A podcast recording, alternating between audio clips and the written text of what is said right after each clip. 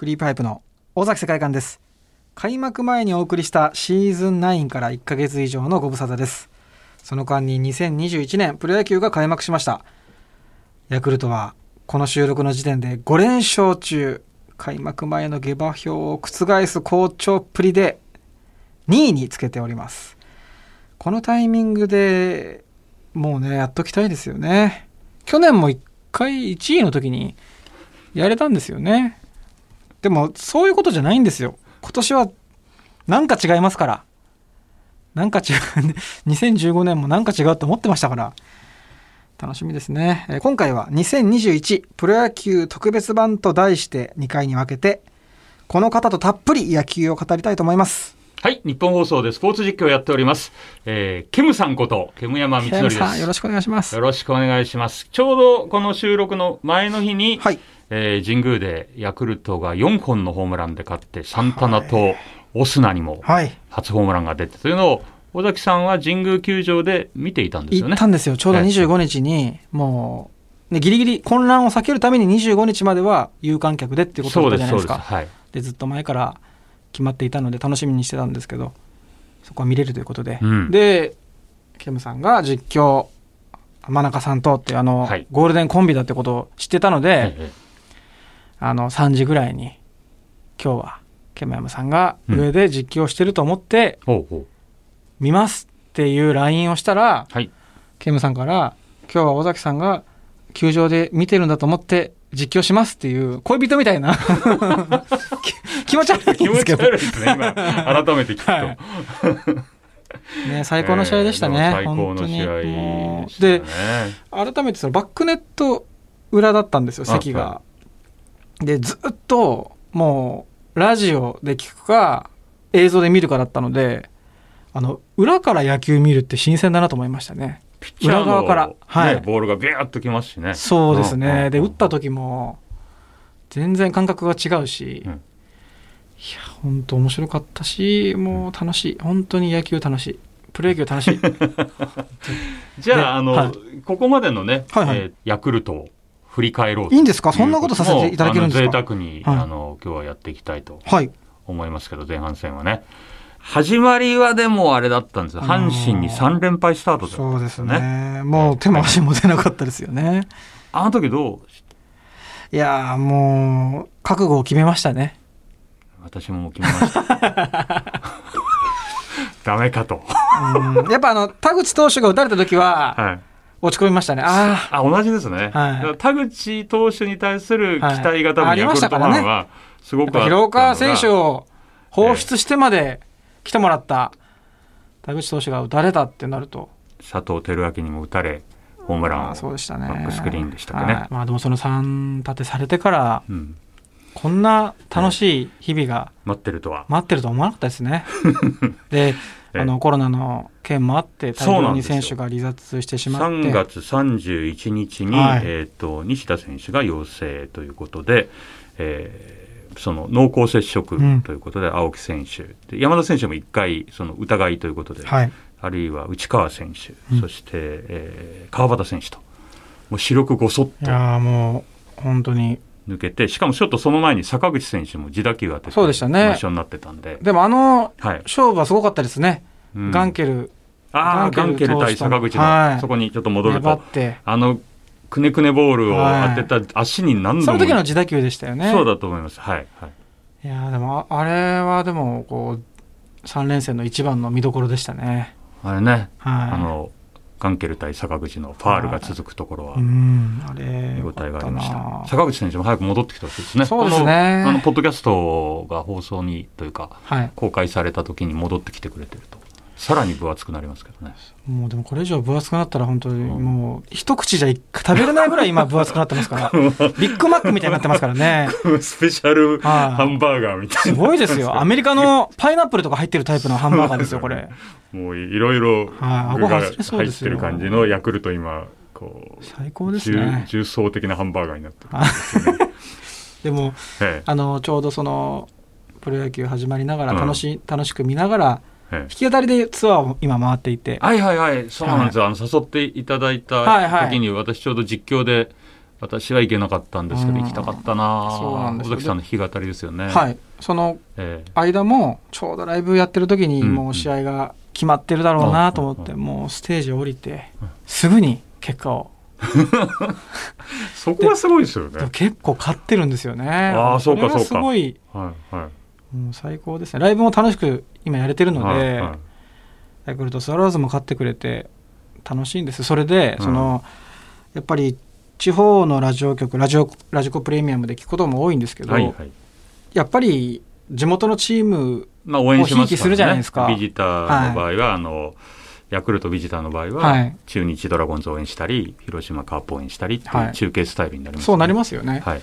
でまあそれは仕方ないなと思いながらうん。もう聞けるだけでもありがたいんですけどひいきしてることによってなんかこう音量差で結構こうびっくりする瞬間が結構あるんですね。そのヤクルトスワローズの選手が三振した時だけ「三振!」ってなってでこうパーンと耳に入ってきて「あー」ってなるんです。うわ驚くんですよね、はい。それまではヤクルトの攻撃だから淡々とやってるんだけど、はいヤクルトに悪いことが起きるとはい。あの相手チームにとってはいいことだから盛り上げると。だからこっちもそのヤクルトスワローズの攻撃の時に打球が上がった時にテンションが低いと抜けたぞって思うんですよね。もう逆逆張りなんで。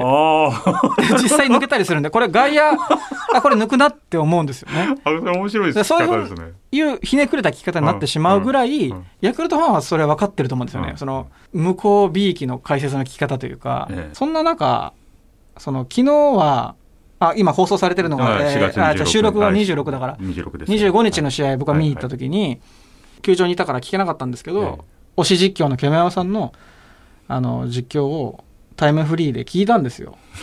だからやっぱり何がいいかっていうとケメ山さんの実況はテンション上がった時にちゃんとその上げるぞっていうあの匂わせがあるんですよね僕がびっくりした実況の方はいきなりパーンって上がってくるんですよ。おう三振したりとかホームラン打った時とかの音量の一発目が声が単純に出てくるんですよ。これ音楽的な話なんですけど、はい、で面白いんで聞かせて声がバーンって出てくると、うわうるさいってなるじゃないですか、うん。えケムさんの場合はちょっとなんか脂肪みたいなものがあるんですよ。その声の。脂肪？うっていうそのうっていう低くなんか潜っていって声が出そうなそういう脂肪ってその贅肉の脂肪ですか？そ声の脂肪です。あのこれこれ分かりづらいかもしれないですけど、声の脂肪がちゃんとあるから、声のあの脂身があるんですようん本当に、うんその肉がちゃんと出てくる前にうん脂身があるからあこれは声張るなっていう予感がするというかだからあの本当に一定の音量感なんですよね。テンション上がってるんですけど。で特にその昨日4回のはいあのホームラン3本出た時も全部聞いたんですけど、やっぱ同じあと歓声の中を出ていかないんですよその実況の声が。その球場のわーって言ってる歓声の中にくるむようにしてうんうん。テンションが上がってるんで。へえ。これでも音楽もそうだと思うんですけど、うん僕は歌うまく歌えないからなかなかそこまで達してないんですけど、うん。やっぱ同じ音量じゃなきゃいけないんですよね。キーを上げた時に高いキーになった時に音量が上がるっていうのはダメなんですよ。あーあそれ僕聞いたことあります、はい。思い出しました、でも本当はいにケメ山さんの実況はそうなんですよ。ありがとうございます。音量差がないんですよ。あのね誰に言われたのかな、はい。今思い出しましたけどもう10年ぐらい前だと思うんですけどこう機械でうん。こう音が上がる時っはいはいはいはい。て見られるんですよ、はい。こう波パルスみたいなので、はい。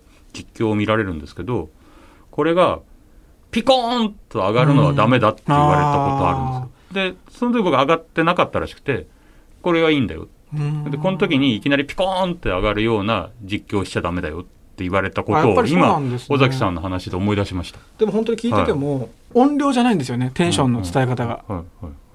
ちゃんと声色っていうか。それは意識してないんですか？そんなに。へえ。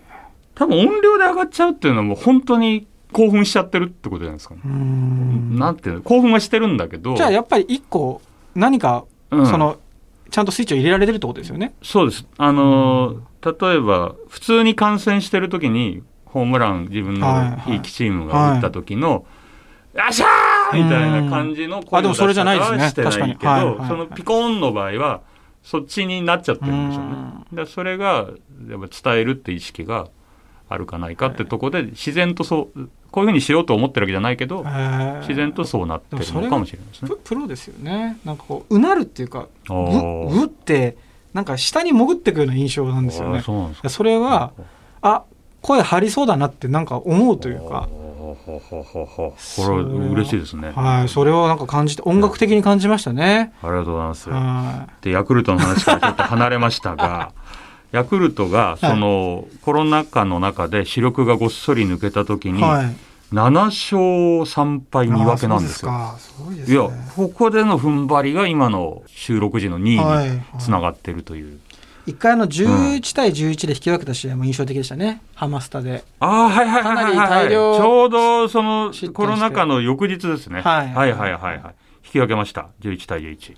追いつきましたね、あの日も。あれもすごかったですうー。ん。でその時にねあのあんまり出てなかった太田健吾とかああ、そうですね。いろんな今その選手が。今ねファームに落ちましたけど、はい。えー若手が頑張ったりとか、そうですね、すごいですね。松本優とかねいいですよね。ろんな選手が。松本選手も。山崎も非常に頑張りましたしね。はい。今はもうバリバリ一番で打ってますけど、また近藤投手がすごいですね。うん、近藤。あのシュート、ね。近藤がまだこの収録時点で1点も取られてませんから、取られてないですね。ええチャーもいいし。でそこにこらえてこらえてきたところにみんな戻ってきて、うん。さらに、えーサンタナとオスナという2人の外国人選手がすごいです超ビッグバーガーになるという具が。もそこにだって肉が。もうね内川選手がいるわ。う、うん坂口選手も戻ってくればあれだわ、塩見選手がいて山崎選手がいて、うん。川端選手がいて、川端選手最高ですね、今年。もうね誰をどうレギュラーとしてこれから組むのかっていうのがそうですね。勢ぞろいした時に打順とか。個人的にはサイスニード、はいピッチャはい、ーはい。楽しみですね。ねえ先発ですよねあとはね、はい。あのコントロールとうん。投げ方も好きなんですよね。ちょっとあのルーキーっぽいんですよね。印象。上からみたいな感じはいはいはいはいはいあとあのオフにアラスカに住んでるっていう情報を知れてあーそうかそうかそうかはい、それはちょっともう期待期待 勝手に期待です。室内でね、うんやってたんでしょうね、うんトレーニングを頑張っていいんだよな。楽しみしかないですね、名前かっこいいしな。サイスニードあサイス確かにニード。サイスニードってなんかバンドの名前みたいですよねそうですね。ねえサイスニードって名前で打たれちゃダメですよ、絶対。ということでヤクルトの話をたっぷりいいんですか、こんなにヤクルトの話い。やもう今日はあのゲストもおりませんので、はい。尾崎さんの独壇場で構いませんのでケムさん会でしたね。いかにすごいアナウンサーかということを。ありがとうございまはいす、本当にでも、本当にすごいんですよ。えーそんなことないです。感謝しております。褒められてで嬉しいです。き昨日、あ昨日というかその今の時点で昨日ですけど、すごい面白かったですね。あの三宅さんも。三宅裕二さんをゲストで。あ そう感じていただけたならば。はい。あの、はい。声のバランスが三者三様ですごい聞きやすくて。あそう聞きやすいという褒め言葉が一番嬉しいですね。真中さんももちろんそう、はい。いいいい声はい。で、はい。はい。みんな違うところにはい帯域というかちょっといい感じのバンドみたいになってましたか？いやすごいいい感じのバンドでした。ありがとうございます。アンサンブルが素晴らしかったです。嬉しいな。いい気になりそうだな。でまあでも実況の時って結構精神的に、まあ、体調が悪い時もあるしもうベテランになってきてるからその配分っていうのもあるんですかね。あんまりこうここで張りすぎてもとかどうなんですか？まだでも時々やっちゃって失敗する時ありますけど、そこを完璧にしたいんですけど、はい、叫んだ瞬間にあはい。今の良くないなってわかるんですか、ああそうですね。はいはい。あともう今その悪い流れに入ったなっていう自分で上げすぎちゃって、えー。あでも下げるわけにいかないですもんね。そうまあ逆にあの、まあ、いいですか？ちょっとあの 試合がもう一方的になった時に上げなきゃいけないって思うんですよ。なんでですか？それに合わせちゃうとものすごいダラダラしたつまらない放送みたいになってしまうっていう意識。だいい試合の時はそんなに意識しなくていいんです、はいはいい。い試合の時は自然に上がるのでそれをちょっと抑えるような感じでやればいいんですけど壊れた試合の時にもうもう3回ぐらいで壊れちゃう時もあるんですはいはい。まあね。そこで頑張ってやった時にあの無駄に喉を使ったりそこでダメージを受けることが多いですね。いい試合では意外と受けないんですよ。いくら延長になろうが長時間だろうがそんなに受けないんですけどはいはいはい。壊れちゃった試合のずーっと6イニング7イニングをはい盛り上げてる感じで楽しくやるっていうのが相当でピッチャーは投げないね。ファーボールエラーみたいな感じの試合の時に結構ダメージを受ける。それやっぱりその解説者の方とのキャッチボールとかも気使うんですか、それはもうそうです。などっちかというと解説者の方がはい。躍動してくれないと、はいはいそうですよね。もう僕はどうでもいいんですよ。昔実況ってはい。自分はピッチャーだと思ってたんですようね、ん。でディレクターさんがキャッチャーみたいな意識はいで解説者さんの位置づけっていうのをダブルピッチャーみたいに思ってたんですけどうん。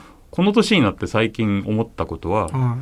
あ俺キャッチャーやんなきゃいけないんだな。へ解説者さんがピッチャーで、はい。僕がキャッチャーであの実況する時はピッチャーになるみたいな意識づけにしなきゃいけないんだなってことにこの年で気づくって遅いと思ったんですけどいやでもそういう感なん覚かあそうかと思ってなんです最近ね思ったりしてますけど、えーでもこあれはどうなんですか？雨で中断してる時はどうなんですか？そこは別にそんな気にそれはね意外と楽しかったりしてあのそこは苦しくなかった。意外とも皆さんが思ってるより普段できない話もできるし。あの雨で中断の時のえ江本さんがあ。解説されてる時はすごい楽しいですよね。あそうそうそう。もうだってもうどんどん脱線して話題の宝庫ですから。はもう江本さんはもうなんていうのかな。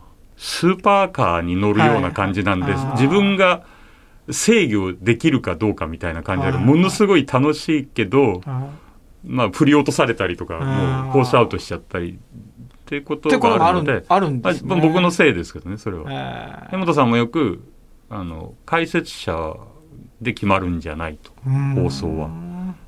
アナウンサーで決まるんやって言われてめっちゃプレッシャーだったことあるんですけど。そのそこはもう最高の車なんですよ。はい乗り物としては。最高のその運転してみろよってことですよね。そうそう。お前俺を制御できるか。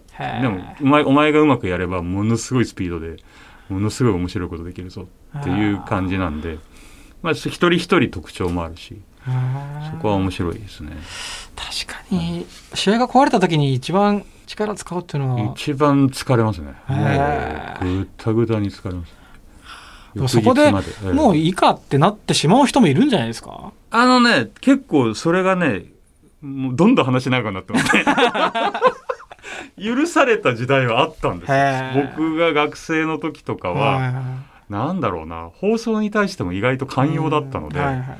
おそらく、もうアナウンサーの方が、いや、明らかにもう投げ出してるような中継って、いっぱい僕は聞いてた記憶があるので、もういいわ、みたいな。こんなの無理に盛り上げる必要ないわ、みたい敗戦処理と言われるようなピッチャーからのし上がってくるピッチャーもいるわけじゃないですかな。。そうそうそう。そこでしか投げれない、ここからやるぞっていう、結構見てる側としては、うんそういう10点差ぐらいで出てくるピッチャーを見ていて、そうそうそうそう。あの真剣に見見てますけどね、僕は。はいはいあ、このピッチャー。そうそういうとこを忘れちゃいけないんだと思うんですよはいはい喋、り手もでもどうしても慣れちゃってて、はいそういうところがおろそだからほん、昔言われたのはそれいい試合をはいいい試合をいい実況でやるのは当たり前だと、うん。そうじゃない試合をちゃんと聞かせられたらそこが腕の見せ所だって言われてたんですけど、はい。まだまだその域には達してないですね。そこをちゃんとできたらいいなと思いながらやってるんでまだ達してないから、うん。あの楽しいんだと思いますね。この年になってもう59なんですけど。まだあとすごい10年ぐらいでそこ行けたらいいなみた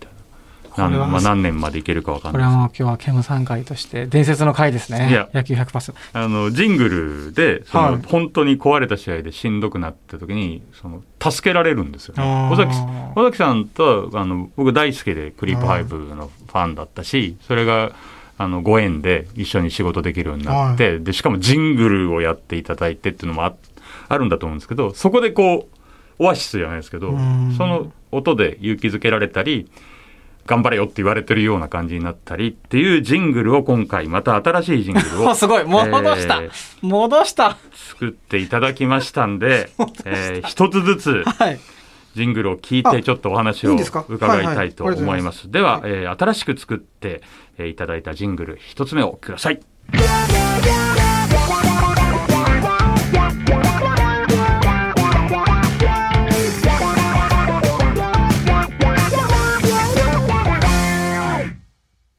うん。えーまずこれですね、えー収録の場にも私いましたけど。はい。これもメロディーは誰が考えるんですか？これはギターの小川くんですあね小川さん。はい。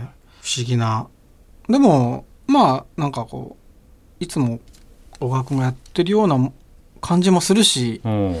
なんか初めて聞くような気もするし、でも普段ってクリープハイプは尾崎さんが作曲ですよね主にね。そうですね。でもなんだけどギターのフレーズはもう考えてるので小川くんがもういつもやってることをやってもらってますね。クリープハイプがやってるっていう感じに聞こえるんですよね。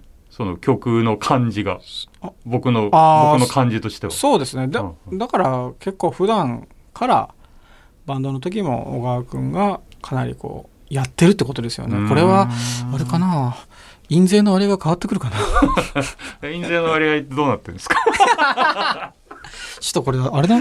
考え直さなきゃいけないかもしれないですね。このショーアップナイターを機にもしかしたらバンド内のパワーバランスが崩れるかも。しれないえー、きな臭くなってまいりましたので、えージングルの2つ目をおください。ランナー1、2塁ぐらいになっちゃう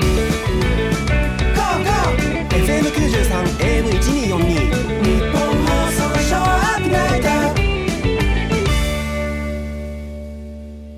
これかなり好きですね。これいいですよね。これかなり好きです。はい顔なしが結構メロディーも作ってるのではいはい。これ俺何やってるんですか？いやいやいやいやあこれ川梨さん。そうですねこのああのメロディー歌の部分はいはい。部分そうですね。結構あのゴーゴーって入るところがすごい好きなんでああいいですよすねちょっとこうギリギリのとこですよね。なんかこう可愛らしいうんうんうんうん。ダサダサ可愛いみたいな感じの。あはいはいあはいなんか前回のジングルよりなんかよりポップなイメージなんですけどそうね。いうところは合ってるんですかね。はいはい。そそれを自分でも感じてますね。すごい楽しいし、うん、ワクワクするようなでもこういうジングルのこうやらせていただくタイミングで割とメンバーにしっかりこう投げられたのでうん。もともとバンド自体も割ともう演奏を任せてるタイミングなのででそこでこうやってやらせていただいたのは本当にバンドにとってもいいことだと思いますね。ああその、うん。尾崎さんが任せるようはない感じになってる時のタイミングでそうですね。作ったと、えーでは3つ目のジングルをお聴きください。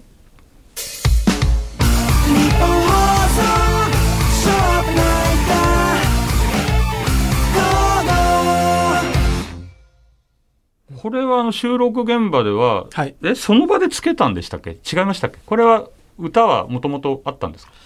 歌はなんとなくありましたね。でもちょっと変えたかもしれないですね。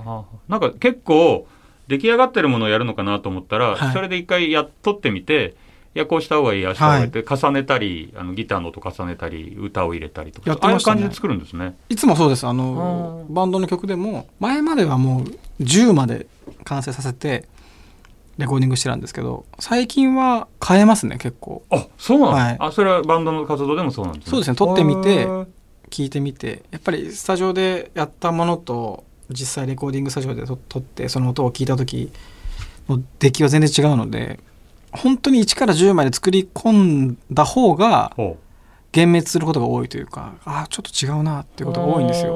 よだったらその2ぐらい余白残しておいて、うんうんうん。そこでこう遊ぶ方がいいかなと思ってそれは慣れてきてやっとそうなりましたね。あやっぱ遊びが大事だって言いますもんね、はい。何でもね。あのこの曲は、えっとメロディーは？これは顔なしですあねここまでじゃあ小川さん、えー、川梨さん川梨さんで来てるってことそうですね。はい。はい。あれ？うん？おかしいな。えー、じゃあ4つ目聞いてみましょ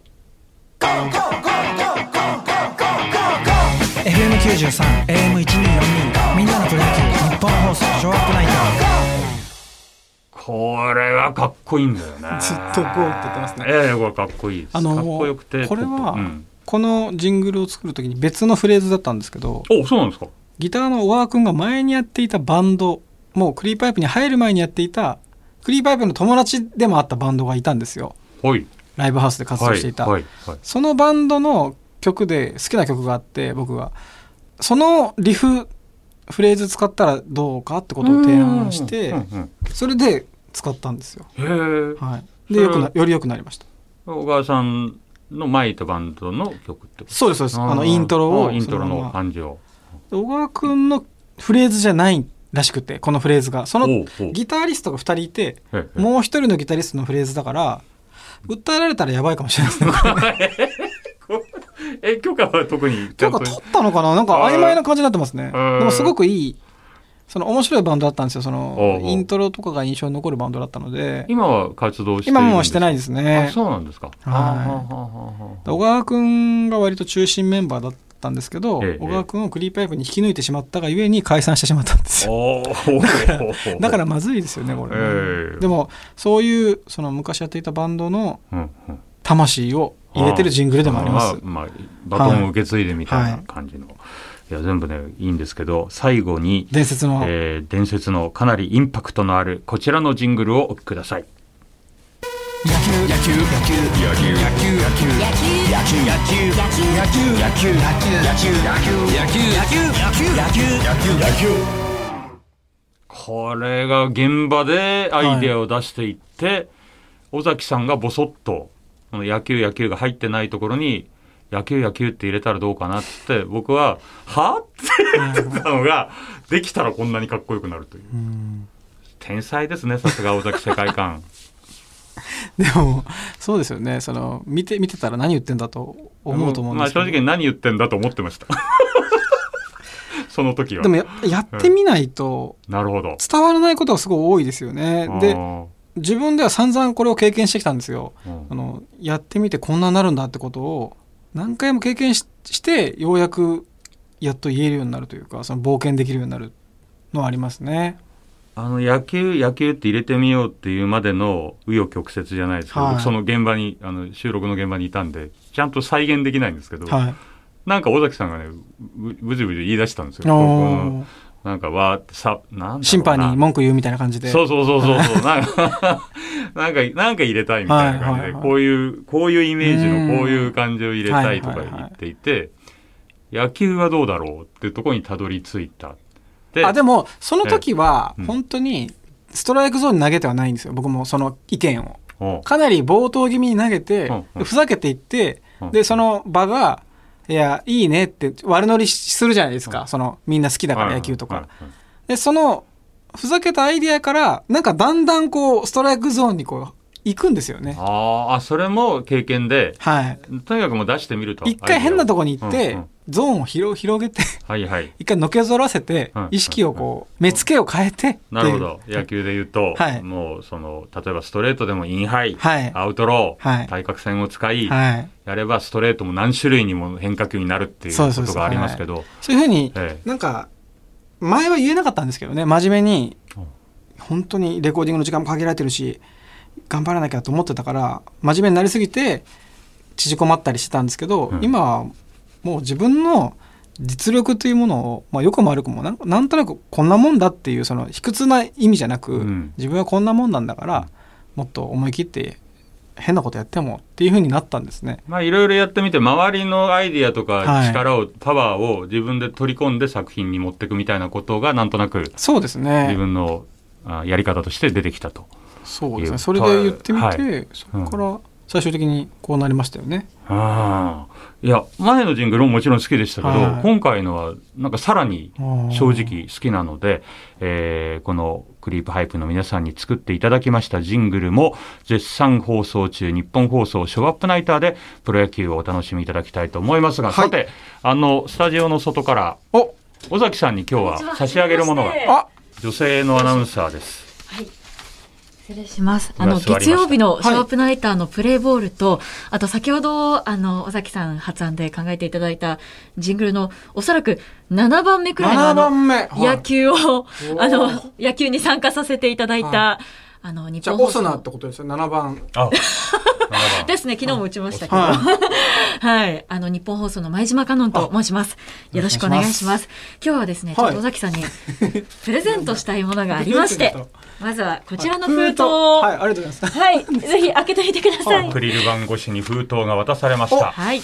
中から取り出すと、あこれは会員証みたいな感じこれは。そうなんですチームショーアップの会員証ですね。はい、はいはい。55周年記念のジングルを作っていただいたということで、はい。あの日本放送スタッフからわあ。ありがとうございますの11番はい、どんな感じですか、写真が？これ写真がはい。尾崎世界観、はい。クリープハイプ尾崎世界観と書いてあって、はい。えーショーアップナイター55周年のロゴが右下に入っていて、はい。で、尾崎さん、裏をちょっと見てこれ裏になんか誰かのサインがはい入ってる入っております。これははい。誰のサインだと思いますか？これ誰ですか？誰でしょう？誰でしょう？どれえ？ー、なかなか思いつけます。どうしどうし正解をあのもう一枚の封筒の中身を見たらこわかると思いこちらます。に正解が入っております。もう一つどうぞ封筒が渡されました。こちらも開けてみてください。なんか分厚いはい。ああ、プロ野球カード？これすごいじゃないですか誰のプロ野球カードですか？これは若松勉さんのプロ野球カードですね、はい。はい。つまりそのサインは？うわこれはすごい。プロ野球カードにもサイン入ってえー入ってますよ。これね直筆ですか？そうなんです。うわこれはマサルが泣いて喜びますよ。マサル？マサルというのはあの尾崎マサルっていうあ知らないですか？尾崎マサル。尾崎マサル？存じ上げないです。あ僕の父親なんですけおど父さんの名前までは存じ上げませんでした。マサルさ若ん。松さんの大ファンの。あ、若松さんのファンなんですね。そうなんですよ。もともとマサルはもう若松さんの大ファンなんですよ。あそうなんですはね。実は今日あのショーアップナイターのスタッフがはい若松さんに、あのお会いするということで、はい。ちょっと尾崎さんに サインを会員証の裏とはい。あのプロ野球カードに全部一枚一枚これはすごいです書ねかれております。これも歴代の若松さんですね。はい。カードは若松勉さんがお持ちだったカードをそはい。のまま提供してくださって、ええすごい打ってる写真ですか？全部。打ってる。あでも監督自体もありますね、あ監督の写真も。はい。うわすごいこれ。え若松さんもご自身でもカードをお持ちだったみたいですあのね。じ自宅に持ってらっしゃったものから選んでこれをえー尾崎さんにぜひという、これはすごいですよ。いやかっこいいですねこれ現役時代の。ね。若松さん、若松さんめっちゃかっすごいば今ものすごい腰が低いんで、うん。ええこんなすごい選手とあの恐れ多いぐらいの選手ですかうらね、ん。えーサインもかっこいいな。名球会も入ってますし野球殿堂入りもしてういらっしゃるすごい。本当に。あはい。ということで。マサルさんお聞きいただいてますかね？あマサルやったよマサルちょっとか河合さんみたいになってしまいました。親孝行が。色々と。えー、でしたねということで前島カノンアナウンサーに。ありがとうございます。えー前島さん今後ともよろしくお願いしまいやす。本当ジングルにあの先ほどケムさんはい。も言ってましたけど、はい。本当にこう元気づけられるのもそうなんですけどついこうスタジオにいると緊張で凝り固まってしまうんですが、はい。自然とジングルを聞くとこう口角が上がるというあかうか。来た来た始まったぞってこうワクワクする感前じがして。ちょっと7番目の野球今いただいてもいいですか？生で。いいんですか、はい。それをですねご本人の前ではいいいですか？野球。ああはい。ちょっと恥ずかしいですね。野球。野球。野球。野球。野球。野球。野球。野球。野球。これすごいわかります野球。野球。野球。野球。野球。野球。野球。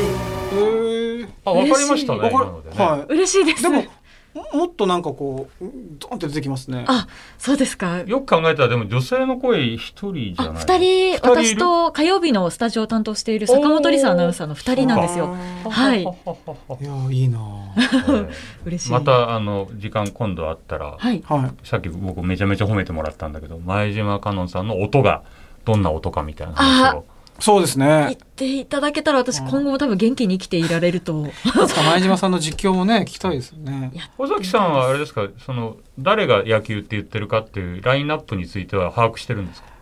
ああ全部はでもやっぱり最後のはい、江本さんは残りますよえね、えまあちなみに私は自分がどれかもいまだによくわからない。あそうですか？自分で聞いても自分がよくわからない、自分で自分がわからない煙山ですが、えーということで、えー、前島さんありがとうございましありがたとうございました。えーグリーパイプ大崎世界観の100%エンディングのお時間です。今回はちょっと特別な回でしたけど。はい。今まで我慢してましたからね。ヤクルトスワローズの話をするの、ね。はい、ね。そしてゲストはいませんでしたが私は個人的にはすごく嬉しい回でした。中島さんにも褒めていただき。出ていただいて。そうですね。ね。副島さんいましたよね。昔ヤクルトにね。あ4番の。副島さんいましたよね。はい、はいはい、えー ということで。次が、はい。えー5月12日そうです。ね5月12日配信の後編ということになりますが、はえー2021プロ野球特別版。以前もポッドキャストに、えー、野球100%に出ていただきました。アマチュア野球を取材するライターの、えー菊池貴弘さん菊池さんの予想はビシビシ当たってますので、え電話でご出演いただきまして今年のルーキーたちの通信簿をつけてもらいましょう、おー。えー次回もお楽しみになさってください。はい、えーということでクリープハイプ尾崎世界観と日本放送煙山光則と今日はプレゼンターではい。日本放送前島香音でした